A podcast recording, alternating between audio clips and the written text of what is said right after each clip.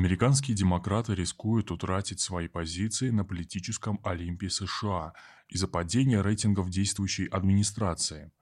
Часом X для них станут промежуточные выборы в ноябре 2022 года, шансы победить на которых у синих стремительно уменьшаются.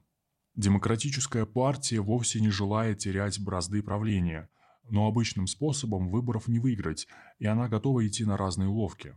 Один из предполагаемых трюков, уже испробованный на муниципальном уровне в ряде штатов, это предоставление права голоса мигрантам, не получившим гражданство США, со стиранием электоральных различий между гражданами и иностранцами. Это новшество подорвет всякое доверие к институту американской демократии. Она и так перегружена нелепыми анахронизмами, что по большому счету не позволяет видеть в ней образец для подражания. Чего стоит, например, официальное спонсорство для кандидатов и целых партий со стороны крупного бизнеса. Практика, которую в других странах сами же американцы разоблачают как коррупционную. Последние годы к этому добавилось общеамериканское поверье не признавать итоги неудачных выборов, неоднократно пересчитывать голоса, судиться и выводить на улицу толпы сторонников после каждого поражения. Откуда это пренебрежение базовыми нормами демократии в стране, для которой она – религия?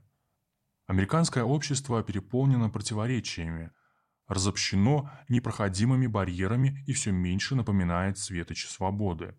Не исключено даже, что та Америка, которую мы знали, доживает свои последние годы, а после чего ее ждет совсем не демократическое будущее. Однако приглядимся к текущим событиям. Январские опросы общественного мнения США продемонстрировали рекордное падение рейтинга действующего президента Джо Байдена. Если бы выборы президента проводились сегодня, он бы их не выиграл точно. Уровень одобрения президента американцами сегодня колеблется в пределах 40-41%, а неодобрение в районе 52-53%. В августе все было иначе.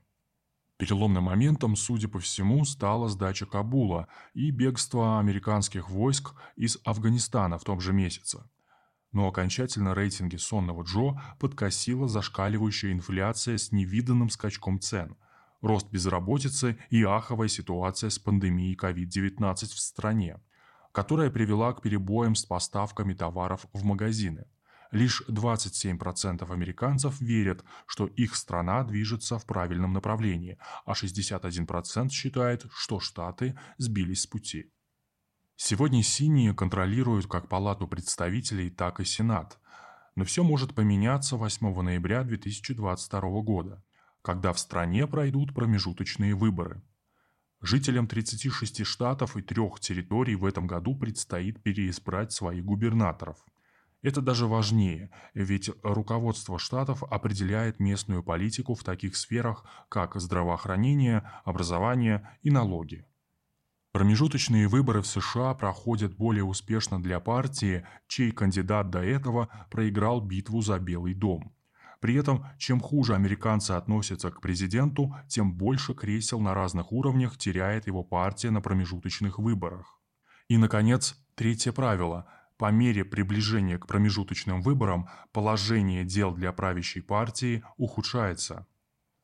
Конечно, у сонного Джо есть еще 9 месяцев, чтобы попытаться исправить картину. Однако слишком многое говорит за то, что партии, которая выиграет выборы 2022, будут республиканцы. В губернаторском корпусе у них сейчас 28 из 50 мест, и признаков того, что они утратят там доминирование, не просматривается. Прогнозы на выборы в Конгресс с января 2022 также в основном благоприятны для красных. Республиканцам отдают предпочтение большинство соцопросов. На одном из сайтов, где заключаются политические пари, полное преимущество на стороне партии слона – ее победа при избрании новых сенаторов выглядит более чем вероятной, а на выборах в Палату представителей неоспоримой. Все складывается так, что Демпартия проиграет выборы 2022, а кандидат от нее – президентские выборы 2024. Ушедший в тень Дональд Трамп способен выиграть у Джо Байдена. Впрочем, идущий вторым по популярности среди красных, губернатор Флориды Рон Десантис отстает от сонного Джо всего на несколько пунктов и вполне способен наверстать их в случае исхода Трампа с дистанции. Именно в этом контексте стоит рассматривать новые эксперименты, на которые идут представители Демократической партии на местных выборах.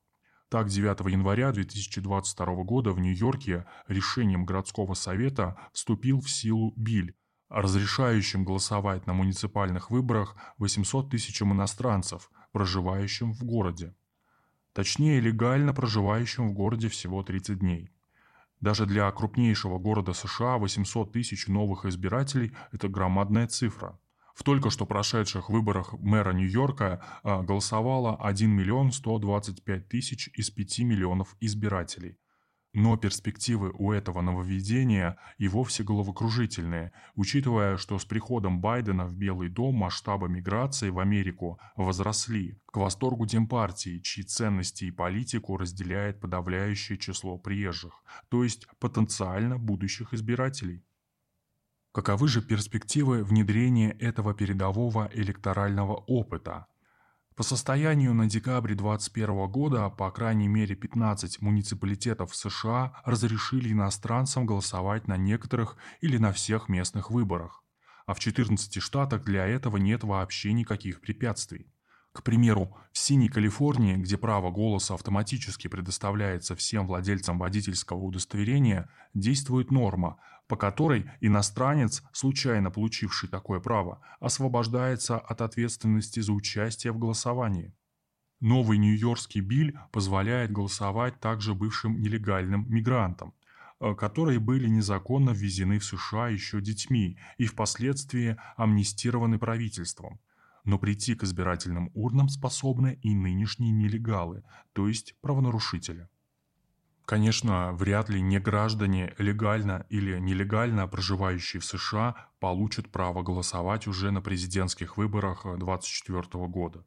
Но слабый контроль и лазейки в законодательстве вовсю подталкивают их к этому. Тенденция налицо. Во всяком случае, уже в 2008 году в выборах на разных уровнях поучаствовал каждый девятый иностранец, проживающий в Америке. Почему же теперь их должно быть меньше, если партия осла столь отчаянно нуждается в голосах? Есть все основания опасаться, что ради удержания власти демократы в США готовы пожертвовать самой демократией и тактика вброса голосов граждан чужих государств по ходу голосований, которые определяет будущее Америки, не единственная технология, с которой мы познакомимся в ближайшее время. Нет сомнений, что и республиканцы постараются найти достойный ответ. Можно только гадать, что в итоге останется от американской демократии, которую Вашингтон ставит в пример всему человечеству.